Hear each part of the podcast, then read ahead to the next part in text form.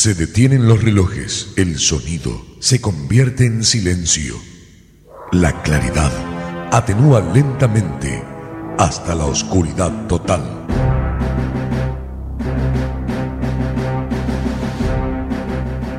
Esto significa que algo está por suceder. No sabes de qué se trata, pero lo estás esperando.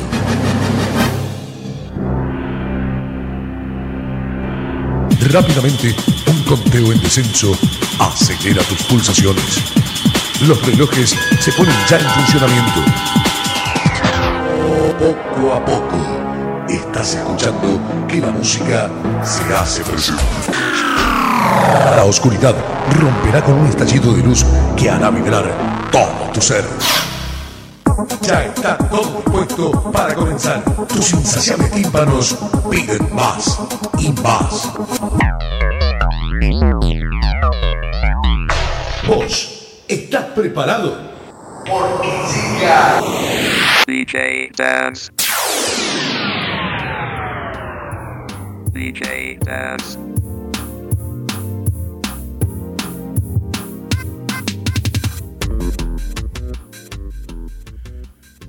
Muy buenos días, muy buenas tardes, muy buenas noches a todos nuestros radioescuchas, podcasters que también nos eh, sintonizan por medio de las redes sociales y al mismo tiempo pues dejando abierta eh, también la invitación para quienes quieran compartir este valioso eh, instrumento de voz, ¿verdad? En el cual logramos una comunicación bastante amplia en general con lo que hemos venido trabajando desde el año pasado, eh, retomando nuevamente ¿verdad? lo que es Radio Futuro Internacional y el día de hoy creando un nuevo segmento eh, que nos abre las puertas para poder hablar con más personas pero al mismo tiempo eh, dándole esa naturalidad que necesitamos como seres humanos y como seres sociables que somos y, y razonantes también. Al mismo tiempo eh, de darles eh, la cordial bienvenida, mi, presentación es Hugo Ordóñez, DJ Dance GT en todas las redes sociales, pueden buscarme y tiendas virtuales y al mismo tiempo pues mm, emprendiendo este nuevo concepto para lo que es Radio Futuro Internacional. El día de hoy tenemos un tema bastante importante, mediático, pero al mismo tiempo eh, tomado como tabú desde el punto de vista conceptual de muchas otras, de que otras muchas personas lo toman de una forma eh, errada o desde un punto de vista totalmente diferente a lo que eh, es su significado como tal. Eh, estamos hablando precisamente del mes de febrero en el cual nos encontramos, pero dándole un giro totalmente diferente a lo que hemos estado escuchando y que y tal vez también verdad que nos sirva como parte de la educación continua que eh, hemos estado realizando a lo largo de nuestra vida, pero sin embargo también eh, darle un giro, ¿verdad? A estos conceptos que tenemos desde pequeños, que nos fueron inculcando nuestros padres y nuestras madres en aquel entonces. Eh, con nosotros tenemos una invitada especial eh, a, quien le vamos a dar la palabra precisamente para que pueda presentarse. Ella es de la Asociación Feminista La Cuerda una asociación que tiene su propio medio de comunicación, ¿verdad? Su propio periódico y tiene por ahí otros proyectos bastante bonitos e importantes. Pero hoy queremos justamente comprender y entender acerca de este tema que se nos viene en general, ¿verdad? Eh, tomando en cuenta la diversidad de plataformas en las cuales eh, nos movilizamos en el mundo, principalmente en América Latina y el tema de hoy es acerca del amor romántico y sus lados oscuros.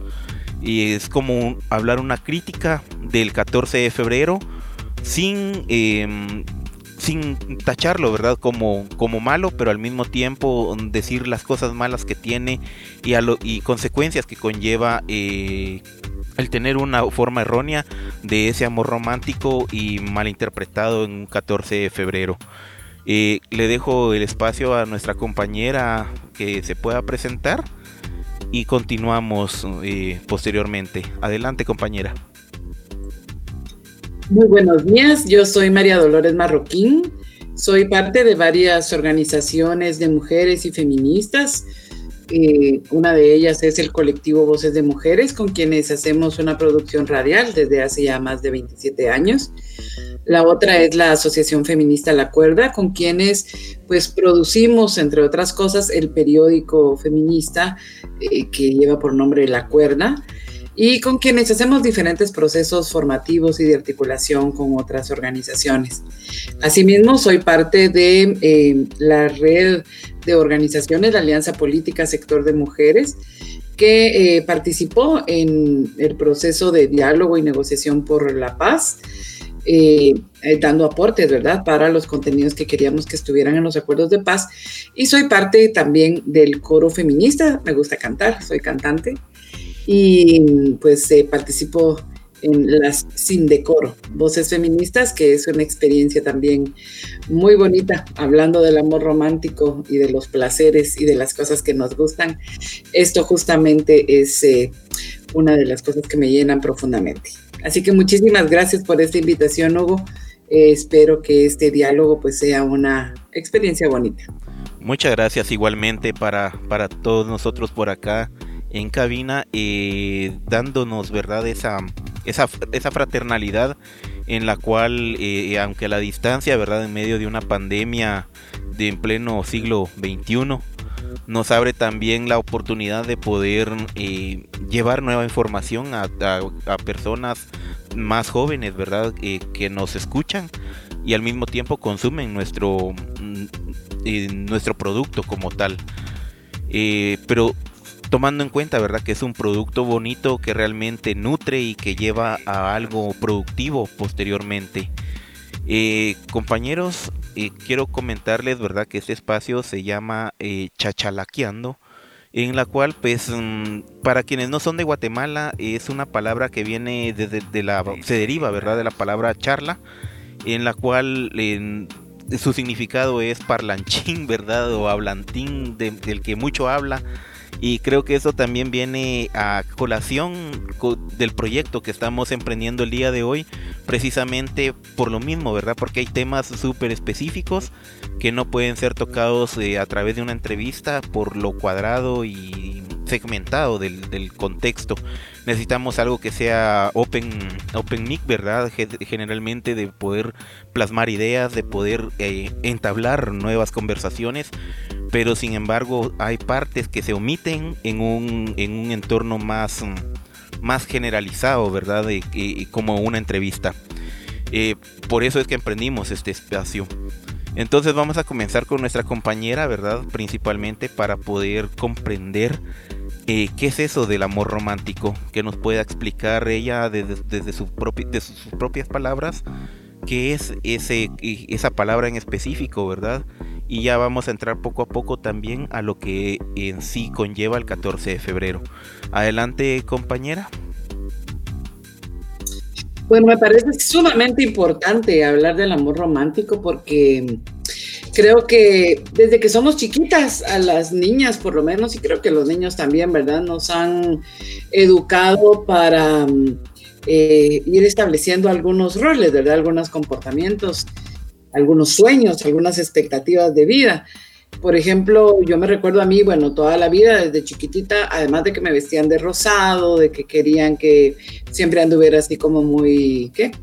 muy bien vestidita, muy con mis vestidos bonitos, mis zapatos limpios, mis calcetas limpias, eh, todo, digamos, todo este mensaje de, ser bonita era porque tenía que estar agradable a los ojos de otros, ¿verdad? Es decir, eh, desde chiquitas, y de hecho, algunas, con algunas compañeras hemos platicado de, de un estudio que se hizo en donde preguntaban ¿quién se da cuenta primero que es niño o que es niña, verdad? Y en este estudio nos decían que las niñas son las que se dan cuenta primero, porque resulta que las niñas desde chiquititas nos dicen, usted no puede hacer eso porque es niña, ¿verdad? O sea, hay una afirmación permanente eh, de ese ser niña, pero sobre todo diciéndonos qué es lo que no podemos hacer, ¿verdad? Eh, y en eso entra, digamos, como esta construcción así como de princesita, ¿verdad? De hecho, hasta nos dicen princesa, este, muñeca, ¿verdad? Em, Y en eso va una construcción, digamos, de, de esa feminidad, de ese deber ser, que además nos va diciendo que eh, tenemos que portarnos bien, porque si no nadie nos va a querer, ¿verdad? Y si no, recordemos cuando nos regalan, dicen, pórtate bien porque nadie te va a querer. Y entonces eso lo que nos hace es ir construyendo una idea, eh, bueno, varias ideas. La primera es que tenemos que ser bien portadas. La segunda es que tenemos que estar siempre bonitas para que nos quieran, es decir, nos tenemos que ganar el afecto, tenemos que hacer méritos para que nos quieran, ¿verdad? No es que nos quieren por como somos, sino que nos quieren por el esfuerzo que hacemos de portarnos bien y de quedar bien con todo el mundo. Pero además la otra cosa es que nos dicen permanentemente que el sueño que nosotras debemos alcanzar y lograr en esta vida es casarnos, Es tener a un hombre a la par, es formar una familia, tener hijos. Eh, y entonces hay un destino, digamos, que ya está allí impuesto y eso pues lo aprendemos a partir de que nos regalan trastecitos, muñecas, cocinitas, las Barbies, ¿verdad? O sea, con todas las vestidos de moda.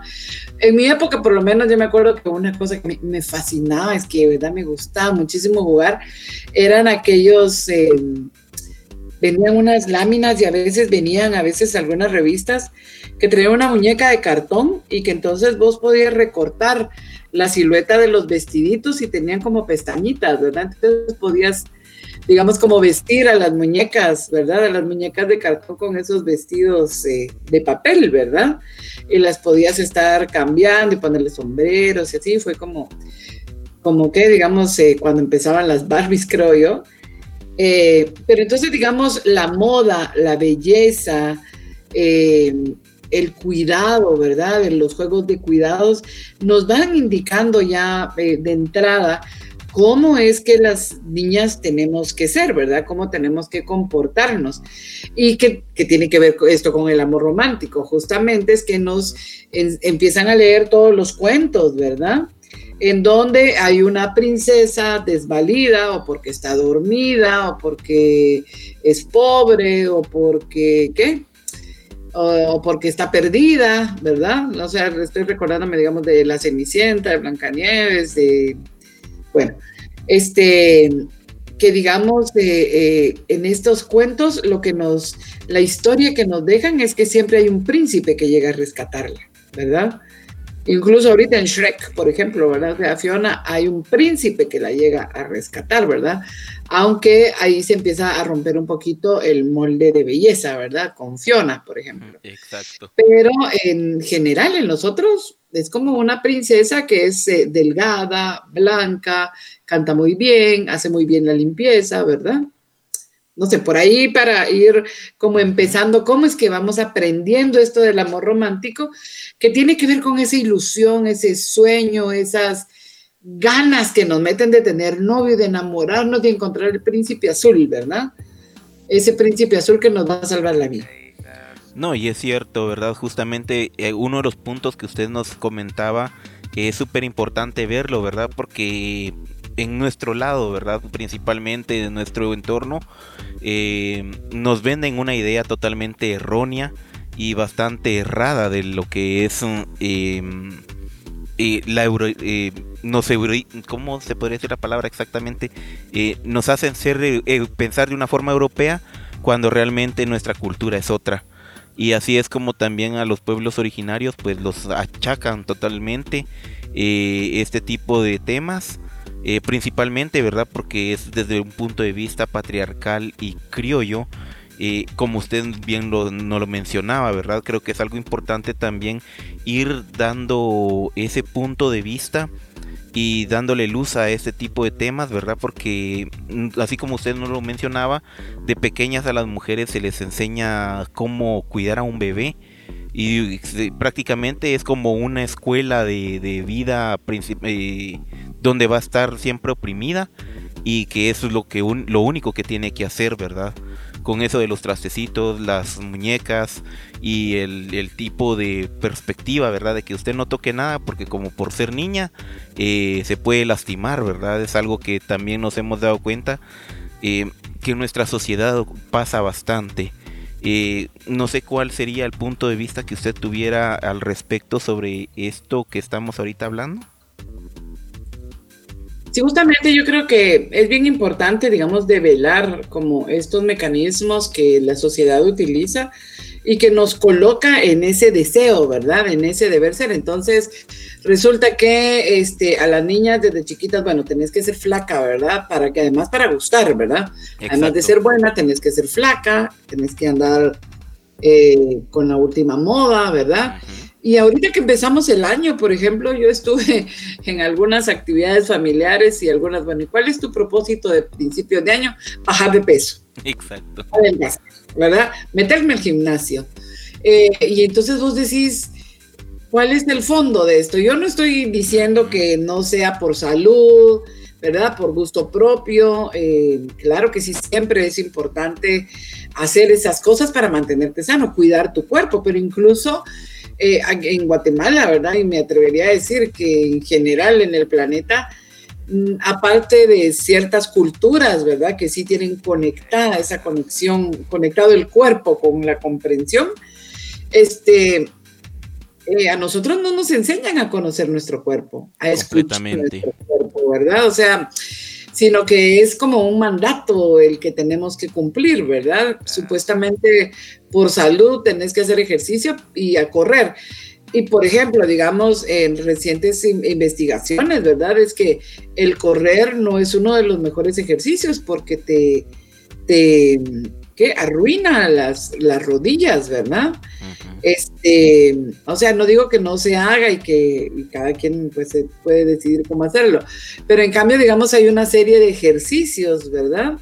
Eh, o hay deportes que supuestamente se hacen por salud y que más bien son peligrosos para la vida, como el boxeo, ¿verdad? O sea, no sé, o sea, hay cosas ahí que son un poco absurdas que de verdad que no te permiten desarrollarte plenamente en términos físicos, ¿verdad?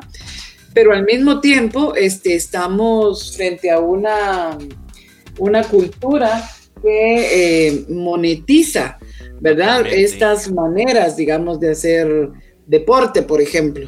Pero bueno, este, no me quiero salir, no me quiero ir por otro lado, sino más bien decir que en términos del amor romántico, uno de los problemas que hay es que establece estereotipos y que em, establece formas de comportamiento, ¿verdad? Entonces, por ejemplo, los niños pueden hacer em, muchas cosas físicas, ¿verdad? Se pueden subir a un árbol, eh, pueden andar corriendo, ¿verdad? Pueden jugar fútbol que les da, eh, les desarrolla algunas capacidades espaciales, ¿verdad? Y de movimiento.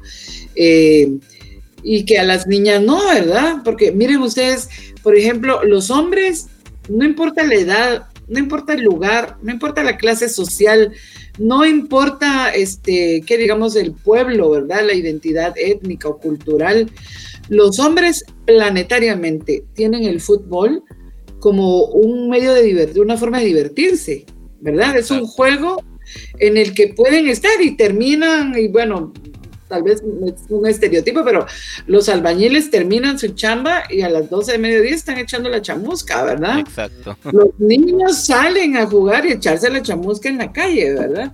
Entonces digamos que tienen una forma de divertirse instituida. Las mujeres no. Exacto. ¿Verdad? O sea, las mujeres no estamos para divertirnos. Las mujeres no tenemos eso, digamos, sino que hay una creencia de que permanentemente tenemos que estar ocupadas trabajando, ¿verdad? Y tenemos que estar 100% metidas en la responsabilidad de cuidar a otros y a otras. Entonces, eh, ¿qué es el amor romántico, verdad? El amor romántico es como esa ilusión que nos venden para que las mujeres nos metamos en ese rol sin eh, reclamar, ¿verdad? O sea, que lo miremos, que lo deseemos, que lo, que lo veamos como algo que es, em, que es que, digamos, como que es lo pleno, lo que nos va a dar la plenitud, ¿verdad?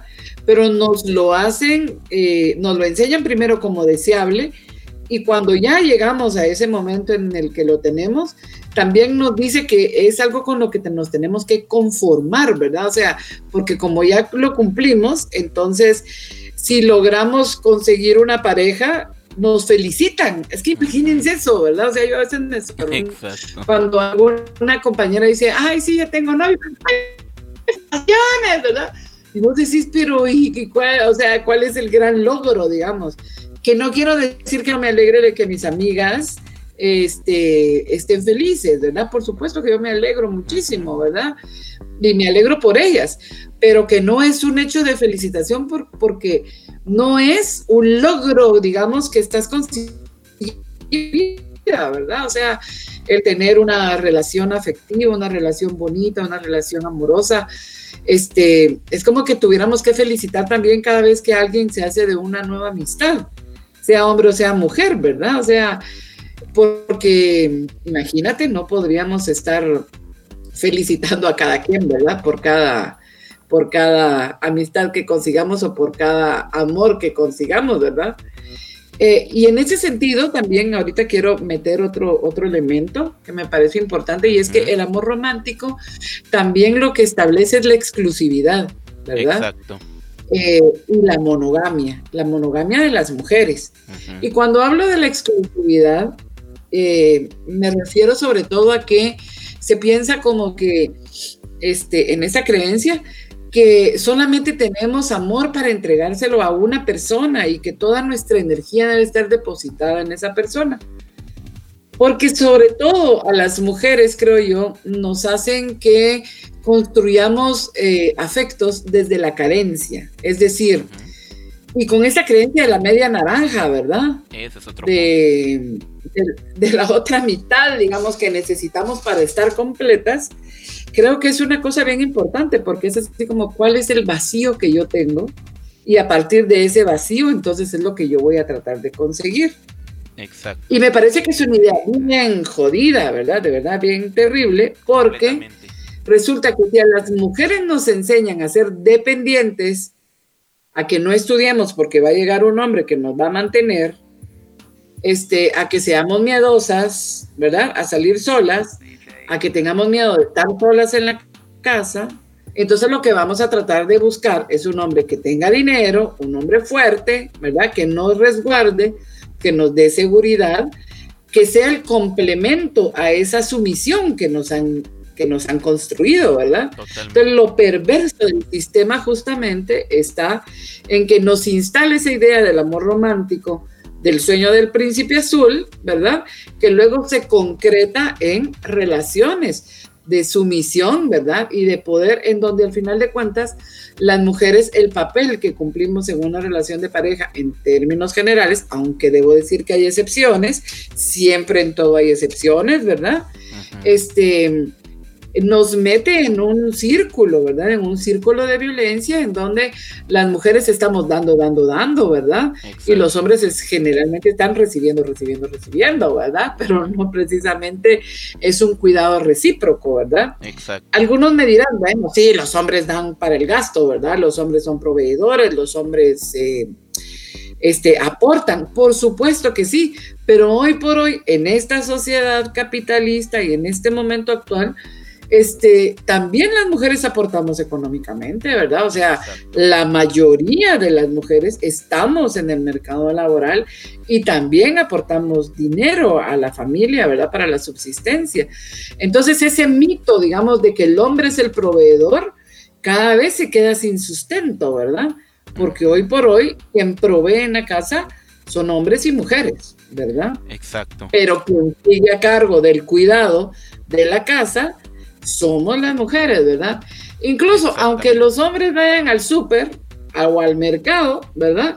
Siempre las mujeres les tenemos que decir qué es lo que tienen que comprar, ¿va? O sea, es una pero de verdad increíble. O sea, los hombres no pueden ir a ver si hay jabón, si no hay jabón, si hay azúcar, si hay sal, ¿verdad? O sea, ¿qué hace falta? No. Dice, si yo ayudo, pero haceme la lista de que tengo que comprar, ¿va? Ese ejercicio mental de estar pendiente de qué es lo que se necesita en la casa, es también una tarea de pensamiento que las mujeres hacemos, ¿verdad? O sea, estar pensando, como dice mi mamá, generalmente digo, ay, qué aburrido estar pensando qué hacer de comida, ¿va? O sea, hacer el menú de todos los días y además cuidar que los gustos, no porque a aquel no le gusta la carne, a aquel no le gusta el pescado, a aquel no le gusta las salchichas, a aquel no come, no come carne porque es vegetariano. Entonces, bueno, ¿qué hago de comer respetando los diferentes gustos y además complaciendo? ¿ah? Exacto. O sea, esa es la tarea en donde las mujeres, y es parte de ese amor romántico, ¿verdad? De esa entrega total que las mujeres hacemos.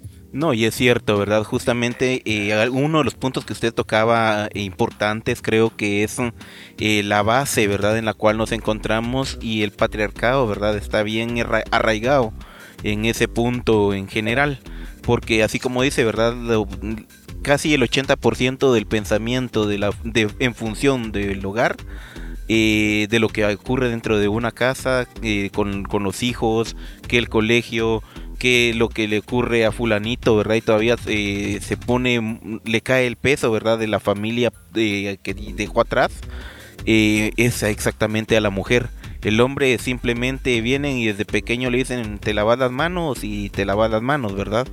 Y nos damos cuenta, ¿verdad?, cómo va funcionando esto, a lo cual nos lleva principalmente a, este tipo de temas que como usted no, lo, no lo comentaba, eh, que comienza, ¿verdad?, en, en, estos en este mes precisamente de febrero, eh, con el obligar a la mujer precisamente en, ese, en ese entorno de noviazgo que se da, ¿verdad? Eh, justamente para poder arraigar más aún en la relación ese sistema patriarcal.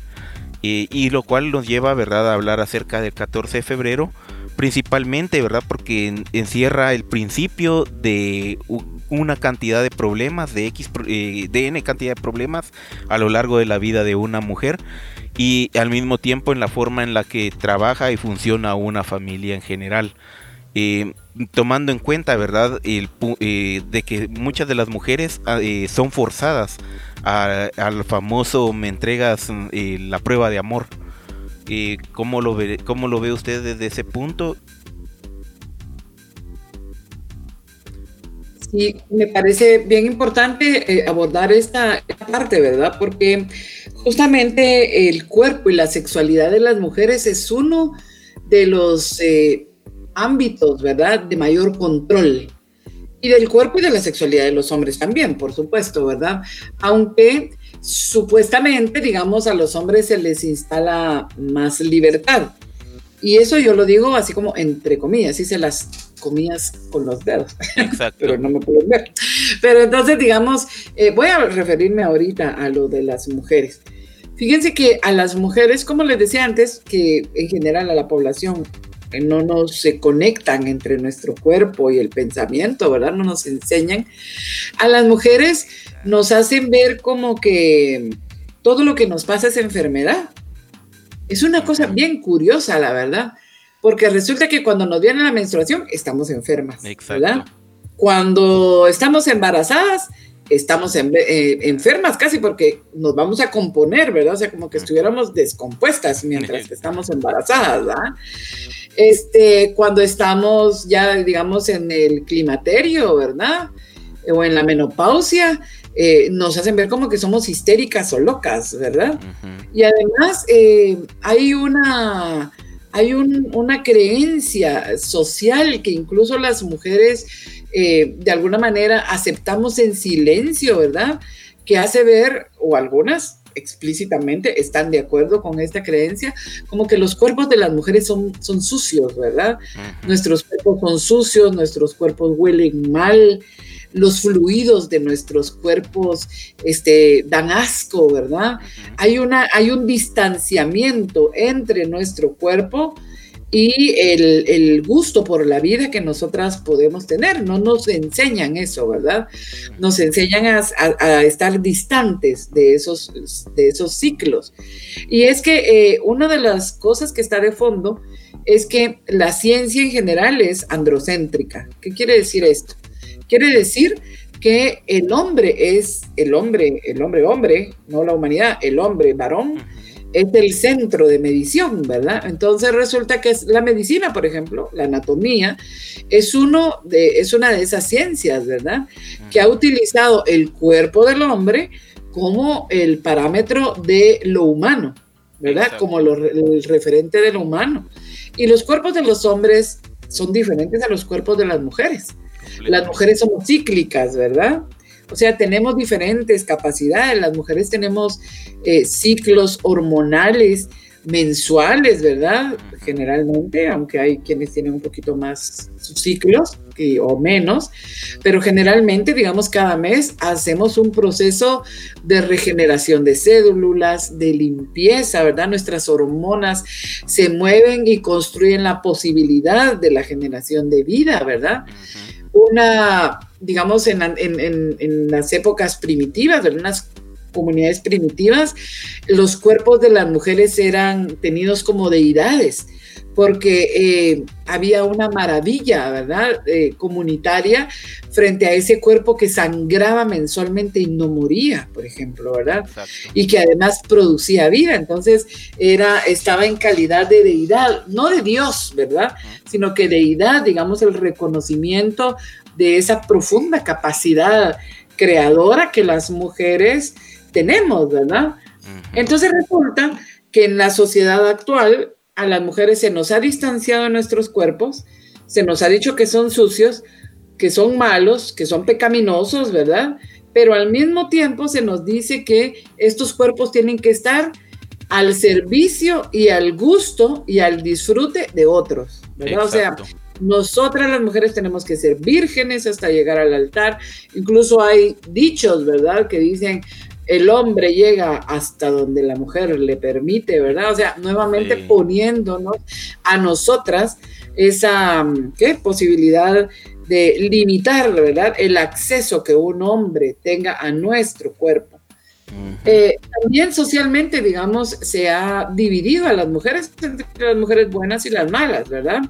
Las buenas son aquellas que tienen así casi que una armadura, ¿verdad? Que no permiten el acceso sexual de un hombre hacia sus cuerpos, ¿verdad? Y las malas son las que están disponibles.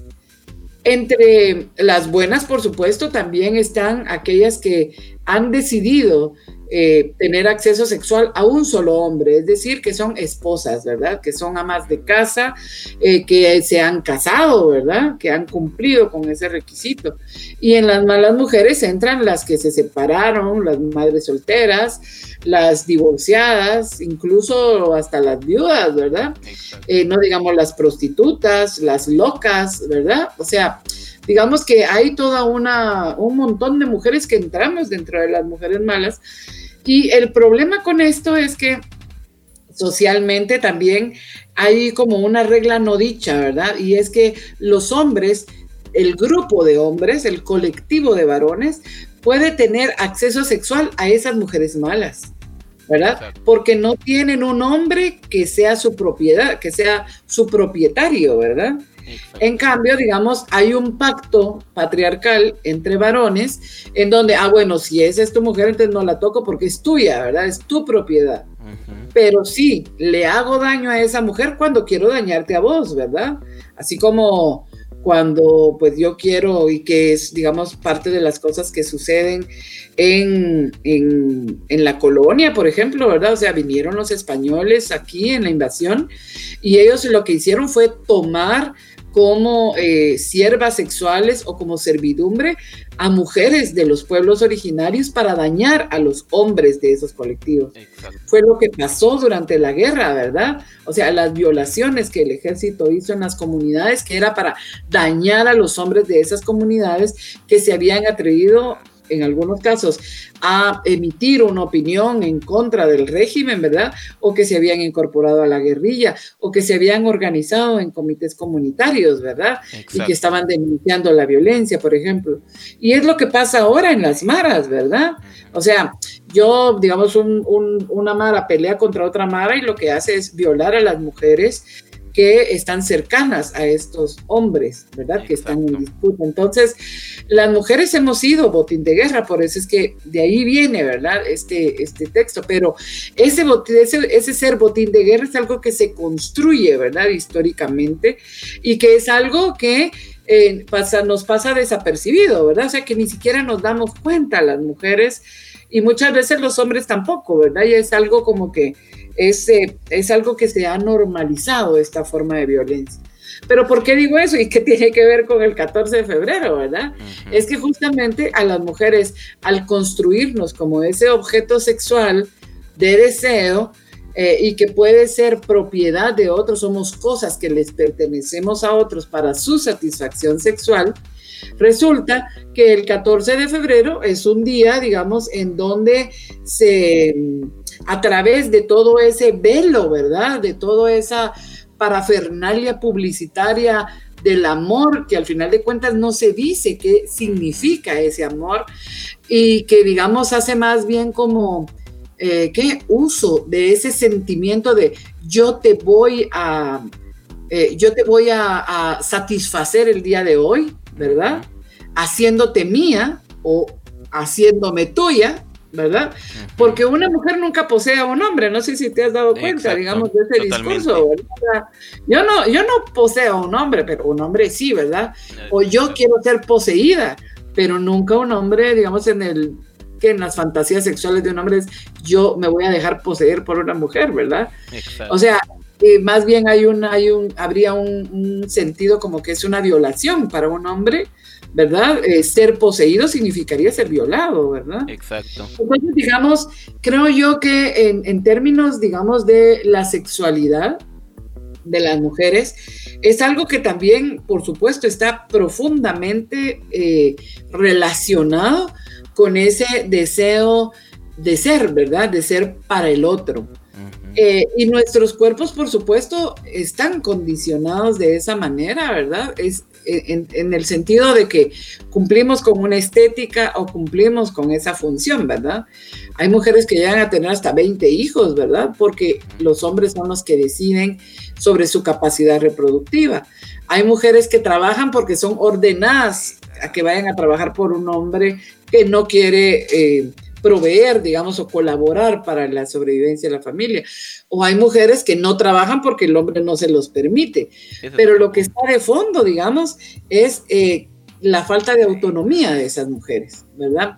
Entonces, con el 14 de febrero, no se hace todo este análisis de en qué situación estamos, ¿verdad? Exacto de eso, sino más bien es como un momento en el que vamos a celebrar nuestro amor con chocolates y flores y actos románticos en donde los hombres nos dicen que nos aman y nos quieren. Y yo no digo que eso sea malo, que conste, ¿verdad? Yo creo que el amor, digamos, eh, el cuidado debería de ser externado todos los días. Y qué bonito que haya un día especial en donde se hace, pero primero no debería de ser comercializado. Y segundo, creo yo que deberíamos de pensar un poco más, no solamente en términos de lo sexo, eh, eh, de lo sexual eh, genital, ¿verdad? De lo sexo genital, sino que ah, también ese día que fueron realmente expresiones de amor, de cuidado, ¿verdad? De reciprocidad, de cooperación, de colaboración, ¿verdad? De realmente tratar de ver a la otra persona, si hablamos de pareja, como, como esa persona con la que compartimos la vida, ¿verdad? Eh, creo yo que, digamos, eh, no solamente en este día, todos los días, debiéramos eh, analizar cómo están nuestras relaciones, por qué las construimos y hacia dónde vamos, ¿verdad? Y aquí me quiero meter en otro momento, pero no sé si quisieras hacer algún comentario, Hugo, disculpa, ya acaparé la palabra. No, no, no, no se preocupe, justamente es para esto, ¿verdad? Para poder darle amplitud a lo que vamos hablando y justamente algo de lo que usted venía diciendo es, eh, antes de entrar a otro segmento, ese punto, ¿verdad? De comercialización que nos vende eh, justamente la sexualidad de una manera errada y de una manera así como que hoy sí, por lo menos el año pasado hubo un meme por ahí muy famoso de un youtuber famoso, ¿verdad? Donde eh, sacó supuestamente porque encontró un, un, tequila en México con un nombre de que mis hoy tus nalguitas eran mías. Y todo el mundo se le abrazó, pero realmente ahí hubo un autor eh, verídico, ¿verdad? Detrás de esa etiqueta en la cual pues nos lleva también a esto de la comercialización del 14 de febrero porque nos dicen chocolates para la novia, chocolates para quien te gusta, chocolates para que te puedas llevar a la cama a alguien y creo que es algo que mm, nos lo vienen diciendo de una forma rara pero al mismo tiempo también ellos quieren obtener las ganancias jugosas que este, este sector y esta temporada precisamente en el pensamiento humano que tenemos, ¿verdad? Y por, por ende dentro del mismo contexto cuando ahí sí que como dicen verdad cuando se tienen ganas eh, no se piensa realmente en la en la forma en la que las personas van a estar atentas a, un sentido racional y esto nos lleva justamente a algo muchísimo más grave eh, de lo que se da principalmente en nuestro país siendo uno de los índices más altos eh, con respecto a la violación y también eh, sexo forzado en menores de edad, ¿verdad? A lo, que, a lo que lleva a una cantidad enorme, abismal, se podría decir, de niñas menores con, con, embarazos, ¿verdad? Es algo que también nos, nos dice que cómo funciona también el sistema patriarcal principalmente en nuestro, en nuestro país, tomando en cuenta que es todavía de pensamiento conservador. Ok. Bueno, decía que justamente, digamos, eh, en el mes de febrero es en donde se produce la mayor cantidad de gestación, digamos, ¿verdad? De embarazos, porque es una fecha que se, que se aprovecha, ¿verdad? Digamos, como para hacer eh, justamente alarde, ¿verdad? o se concreta esta expresión de la posesión de los cuerpos de las mujeres, ¿verdad? Pero yo no quiero, no quiero irme sin, antes de pasar al otro punto que, del que quiero hablar, no quiero irme sin decir que eh, parte, digamos, de esta, de esta situación de, de, ¿cómo se llama? De, de controlar eh, los cuerpos y la sexualidad de, de las mujeres, eh, está también la negación de la propia sexualidad y de los placeres y de los gustos de las mujeres. Porque resulta que entonces pareciera como que las mujeres no tenemos ganas, ¿verdad? O, no deberíamos de tener deseos sexuales, no deberíamos tener fantasías. Entonces resulta que también las mujeres vamos creciendo y la sociedad va desarrollándose con una doble moral, ¿verdad? Eh, y las mujeres a veces con una doble personalidad, ¿verdad? Así como, bueno, una cosa es lo que yo digo que soy y otra cosa es cómo me siento, ¿verdad? Entonces, hablar de gustos, de placeres, por un lado, se ha reducido a lo sexogenital, ¿verdad?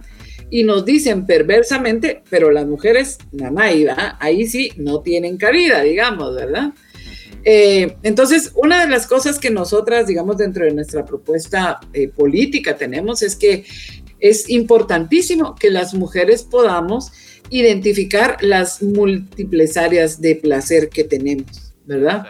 Esta es una cosa bien importante, porque al principio del programa, cuando yo les decía, bueno, yo soy cantante, me gusta cantar, y esto tiene que ver con el amor romántico, ¿verdad? Justamente es por eso, porque las eh, personas, no solo las mujeres, tenemos muchas áreas de placer, ¿verdad? Entonces, por ejemplo, para mí es súper placentero cantar. Para otras personas puede ser que no les guste cantar, ¿verdad? Pero que encuentren un placer profundo en leer, en bailar, en caminar, en el cine, en la música, en escuchar música, en sembrar, en ver un atardecer, en, qué sé yo, ¿verdad? O sea, podríamos tener múltiples áreas de la vida, en filosofar, en estudiar, ¿verdad? Yo no sé qué te gusta a ti, Hugo, ¿verdad? Qué, qué placer así profundo tenés, ¿verdad? Creo que uno de ellos es la creación de música, eh, principalmente hablando de esto, eh, la música de fondo que escuchan es Nightcore eh, es parte de, mi álbum Nightcore Dance, eh, la pista número 6 para que la puedan encontrar en las, mm, en las tiendas de, en línea, ¿verdad? Se llama Falso Caribe y al mismo tiempo pues justamente mm, nos lleva a este contexto que hemos estado hablando colación porque realmente somos un área mm, muy diversa pero al mismo tiempo hay cosas oscuras detrás de eso. Entonces creo que esta canción vino justamente eh, como anillo al dedo para este podcast. Eh, si gusta, vamos al punto que nos, eh, que nos comentaba, que nos quería comentar, compañera. Sí, sí, este, pues entonces yo decía que resulta que las mujeres no nos han, ni a los hombres tampoco, pero a las mujeres en particular, no nos han enseñado a descubrir, ¿verdad? Como toda esa potencialidad que tenemos y cuáles son esas áreas de placer que tenemos para poderlas desarrollar. Pero además, esto tiene mucho que ver con lo de la monogamia, porque a las mujeres también nos han enseñado que todo lo que nosotras nos gusta lo tenemos que encontrar en la pareja, ¿verdad? Entonces resulta que yo tendría que encontrarme una pareja que le guste cantar, que le guste bailar, que le guste leer, ¿verdad? Que le guste, no sé, o sea, cualquier cosa que a mí me gusta, ¿verdad? Y las personas somos diferentes. Entonces, eh, por ejemplo, si a mí me gustara hacer eh, música como te gusta, Hugo, pues yo creo que aunque no fuéramos pareja, tendríamos que tener la posibilidad de conectarnos en eso, ¿verdad? Exactamente. Y, no, la, y la pareja no debería de tener la exclusividad para desarrollar y satisfacer todas mis áreas de placer, sino que deberíamos de tener la posibilidad de eh, si yo tengo una amiga con la que nos gusta ir a bailar, pues nos vamos a bailar y disfrutamos del baile. Si a mi pareja no le gusta bailar, ¿verdad? Y aunque le guste bailar, o sea, es algo que, a mí me gusta tanto que yo debería tener el derecho y la posibilidad y la libertad de hacerlo con quien yo quiera, ¿verdad? Pero resulta que se ha privatizado el tiempo, ¿verdad? Se ha privatizado la energía y el esfuerzo que pones. Entonces, de ahí la instalación de los celos como un mecanismo de control, ¿verdad? Y resulta que en el amor romántico el celar es parte de esa expresión de amor, ¿verdad? O sea, enfermizamente, digamos, las personas pensamos que si no nos celan es porque no nos quieren, ¿verdad? Cuando a veces puede ser que estemos estableciendo relaciones un poco más libres, más sanas, más abiertas, que nos posibilita justamente desarrollar nuestras áreas de placer con quienes nosotras compartimos esas, esas similitudes, ¿verdad? Exacto. Entonces creo yo que cuando hablamos de amor romántico también es importante de hablar de esos múltiples placeres, porque el placer no solamente está en lo sexogenital, ¿verdad? Y este, creo que hay, como hay una privatización de los cuerpos, entonces eh, justamente tenemos una, una, ¿qué? digamos como un control enfermizo sobre el cuerpo del otro. O sea, que su capacidad de sentir placer y de hacer sentir placer solamente sea para mí, ¿verdad? Que no se lo vaya a dar a alguien más, ¿verdad? Y creo yo que eso es, pues es un tema, digamos, que por supuesto implica acuerdos en la pareja y que no debería de darse por sentado, ¿verdad? Sino que en el momento en el que establecemos relaciones de pareja, debería de ser algo que habláramos, ¿verdad?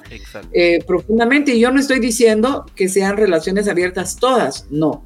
Lo que estoy diciendo es que no se dé por sentado que las personas van a tener exclusividad, sino que sea parte de un diálogo y de un acuerdo. Exacto. Resulta, por ejemplo, también, ¿verdad? Que cuando este, algún hombre eh, tiene una relación fuera de la pareja, las mujeres con quienes nos enojamos regularmente es con la otra mujer, ¿verdad? Que, se, supuestamente interfiere en la relación, no con quien hemos acordado el tipo de relación. Y es que justamente es que no acordamos, ¿verdad?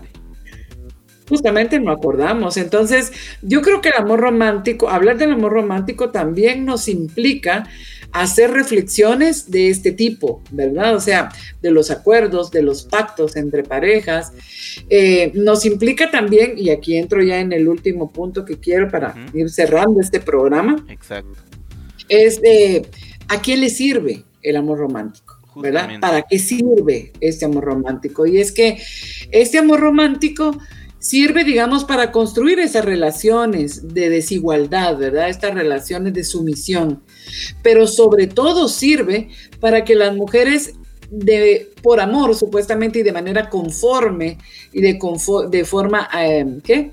De, con anuencia, aceptemos el lugar en el que nos han colocado, ¿verdad?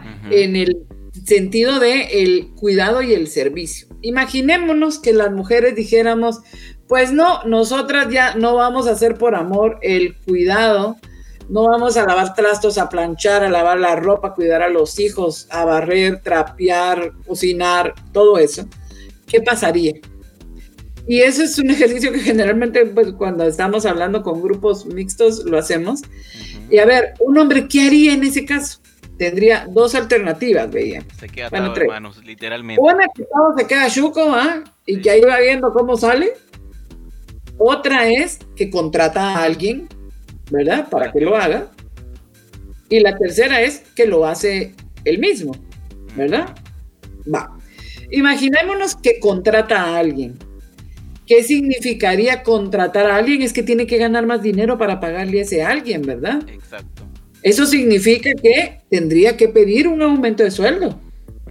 Imaginémonos que en esta sociedad, ¿verdad? Este, nos, eh, pues ganáramos salarios eh, eh, dignos, ¿verdad? Y que eh, no estuviera establecido que las mujeres somos las que cuidamos, que dicho sea de paso, yo una vez hablé con una señora que era una española, era una europea, y me dice, ay no, yo de Guatemala sí no me voy, va, porque aquí en Guatemala yo consigo servidumbre, en cambio en España es carísimo. Hay países en los que el trabajo de cuidados del hogar se hace por la gente que no contratan servidumbre como se hace en, América. Exacto. Porque aquí está instalado con la colonización que hubo, está instalada la costumbre de contratar el servicio. Pero hay otros países en los que eso es carísimo, ¿verdad? Y que es eh, inalcanzable, ¿verdad? Entonces, volviendo a mi ejemplo, este solo era un paréntesis. ¿Qué pasaría? Pues que los hombres tendrían que pedir aumento de trabajo. Entonces, ¿quiénes pierden ganancias en eso? los empleadores o los finqueros o las industrias, ¿verdad? Donde trabajamos, tendrían que pagarle más salario a los hombres para contratar a quien haga ese trabajo que las mujeres hacemos gratis. Que las mujeres hacemos y que incluso nos hacen ver como que no es trabajo, ¿verdad? Porque pregúntenle ustedes a muchas mujeres que están en su casa, ¿usted trabaja? No, yo no trabajo. Solo se levantan desde las 4 de la mañana y se acuerdan a las 10, 11 de la noche, pero ellas dicen que no trabajan porque no es pagado, ¿verdad? Bueno, vamos al otro ejemplo. Imaginémonos que el hombre tuviera que hacer él solo, digamos, todos los trabajos de cuidado resulta que llegaría súper cansado al trabajo. Entonces, ¿quién pierde? Nuevamente, pierde la empresa, pierde la finca, ¿verdad? O sea, pierde el lugar de trabajo, pierde porque ese hombre ya no tiene la energía y ya no va a ser lo suficientemente productivo. Entonces sus ganancias se vienen para abajo, ¿verdad? Entonces, ¿qué es lo que pasa? Digamos, en el análisis que nosotras hacemos es, en última instancia, ese trabajo de servicio, de cuidado, que las mujeres hacemos de manera gratuita, de manera invisible, y que incluso decimos que lo hacemos por amor, le sirve a la acumulación de capital de los grandes oligarcas, de las grandes empresas. Allí es donde el trabajo de cuidados que hacemos las mujeres subsidia esa acumulación de capital. Si ese trabajo de cuidados que las mujeres hacemos gratuito, invisible, ¿verdad? Sin pago, requiriera que fuera de otra manera, esas empresas estarían perdiendo. Entonces, en última instancia, toda esta simbología, todo este aparataje del príncipe azul, ¿verdad? De la princesa, de que queremos ser defendidas de los dragones y toda esta situación de violencia es exacerbada para que las mujeres no construyamos nuestra autonomía, porque cuando las mujeres somos autónomas, entonces empezamos a establecer relaciones. Decía que, em, digamos, eh, cuando las, eh, toda se construye toda esta parafernalia, ¿verdad? Del amor romántico, digamos, de querer ser princesas protegidas, eh, de tratar de encontrar un príncipe azul, para que las mujeres no vayamos detrás de la construcción de nuestra autonomía, ¿verdad?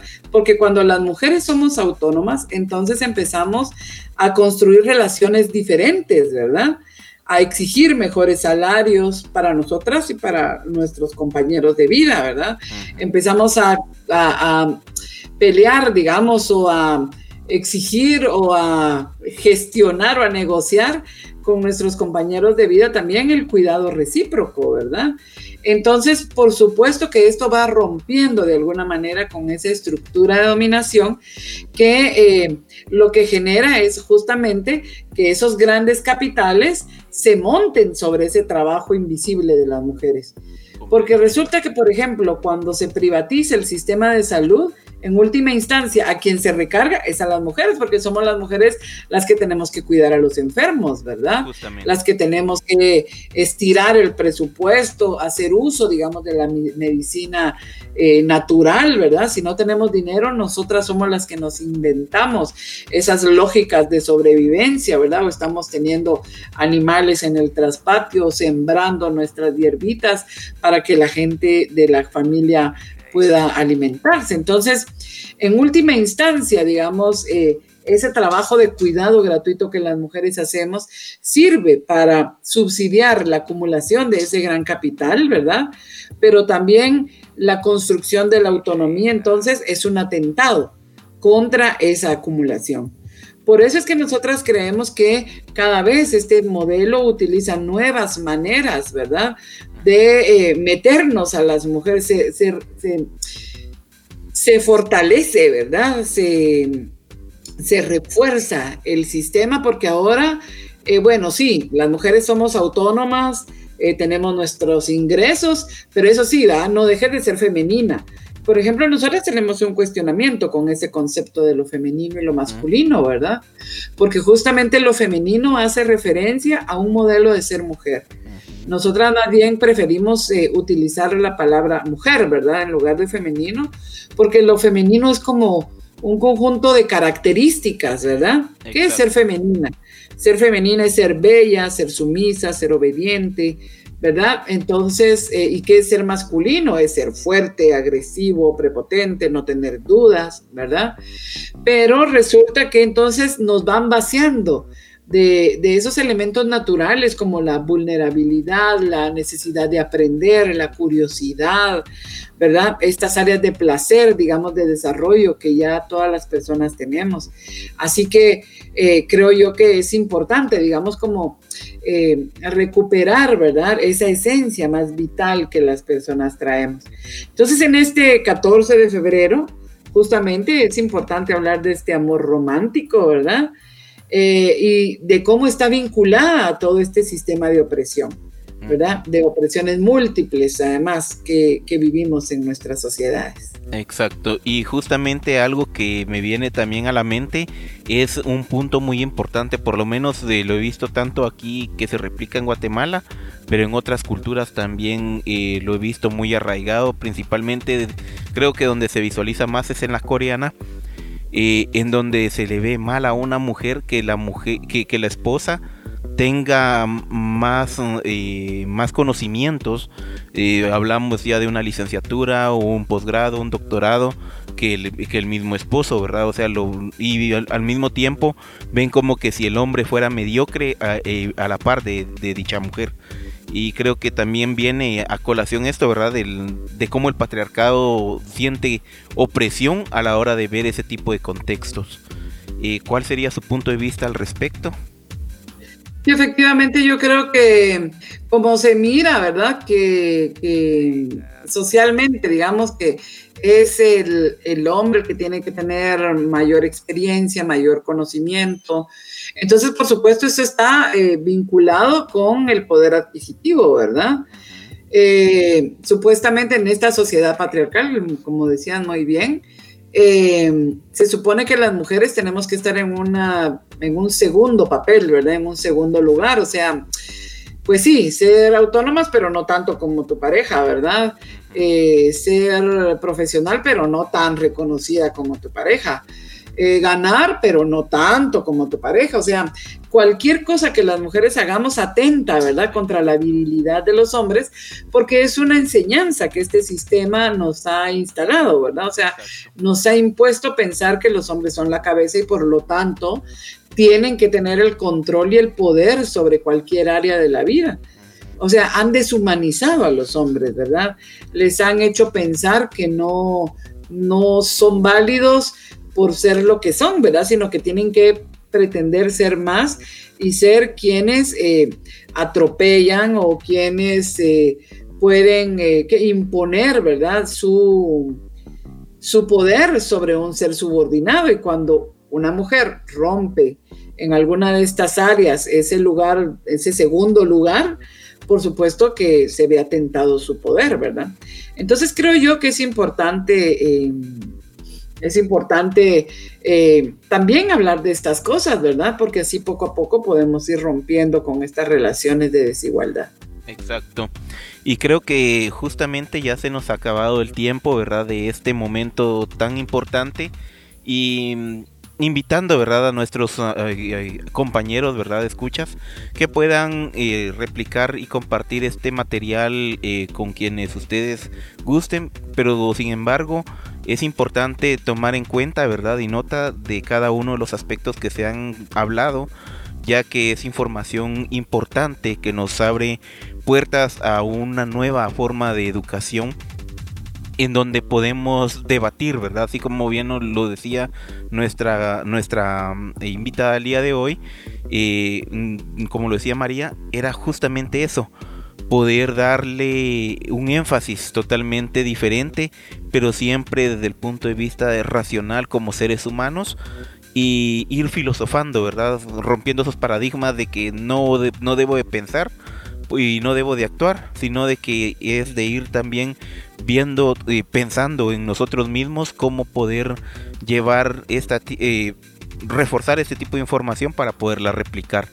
Eh, quiero darle la palabra nuevamente a nuestra compañera para eh, la despedida del podcast del día de hoy, esperando de que podamos continuar en un futuro con un nuevo podcast principalmente, ¿verdad? Para continuar con ese tipo de charlas eh, en general, ¿verdad? Eh, que son muy avenibles, principalmente desde la mirada feminista al contexto actual, ¿verdad? En el cual vivimos. adelante, compañera. Bueno, Hugo, pues yo, este, para despedirme, quiero decirte primero que agradezco mucho este espacio. Segundo, creo que es súper importante, ¿verdad? Hablar de estas cosas cotidianas que a veces no las reflexionamos. Y me parece oportuno hablar de, del amor romántico, ahorita que vamos a, estar en esta celebración. De la misma manera, sería importante hablar como de diferentes fechas conmemorativas, ¿verdad? Como el Día de la Madre, el Día del Padre, ¿verdad? Este, el Día de la Raza, o sea, creo que es importante hablar de estas fechas porque detrás de ellas hay pues toda una construcción histórica, ¿verdad? Eh, una, una eh, que digamos un conjunto de creencias, de valores. Y bueno, pues entonces eh, te felicito por el programa, adelante por este esfuerzo tan importante.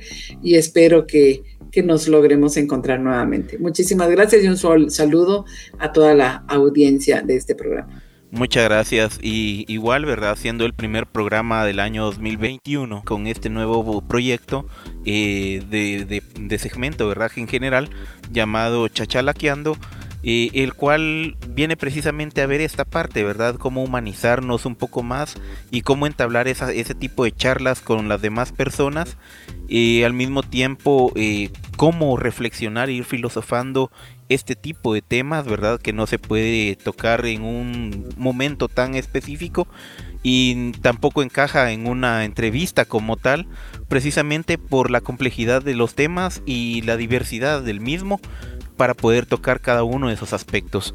Entonces, em, eh, este es un formato nuevo que estamos impulsando desde Radio Futuro Internacional, justamente para que sea tomado como un café, ¿verdad? Eh, en la cual estamos charlando con alguien y estamos tocando este tipo de temas, porque este tipo de temas realmente, si se dan cuenta, no es pasado, no es transmitido, no es, no es pensado por grandes medios de comunicación y creo que es necesario también irlo eh, filosofando desde, desde, este punto de vista para poder llevar nuevas alternativas de, eh, de trabajo y al mismo tiempo de información al resto del mundo, principalmente a los que somos hispanohablantes.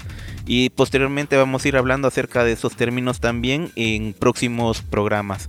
Muchísimas gracias compañera eh, María Dolores por estar con nosotros y sin más, les damos la cordial bienvenida nuevamente a este espacio y dándoles em, las gracias por acompañarnos. Recuerden que la canción que están escuchando es eh, Falso Caribe de mi álbum Nightcore Dance y lo pueden encontrar en todas las redes sociales. Al mismo tiempo este podcast va a estar subido en las tiendas virtuales como Spotify, Google Podcast, eh, también Amazon Music y en mi canal de YouTube eh, DJ Dance GT. Sin nada más, eh, muchísimas gracias por todo y muchas gracias compañera María. ¿Algunas últimas palabras que quiera usted brindarnos? No, solamente que tengan un feliz y bonito día. Muchas gracias. Entonces, muchísimas gracias por acompañarnos.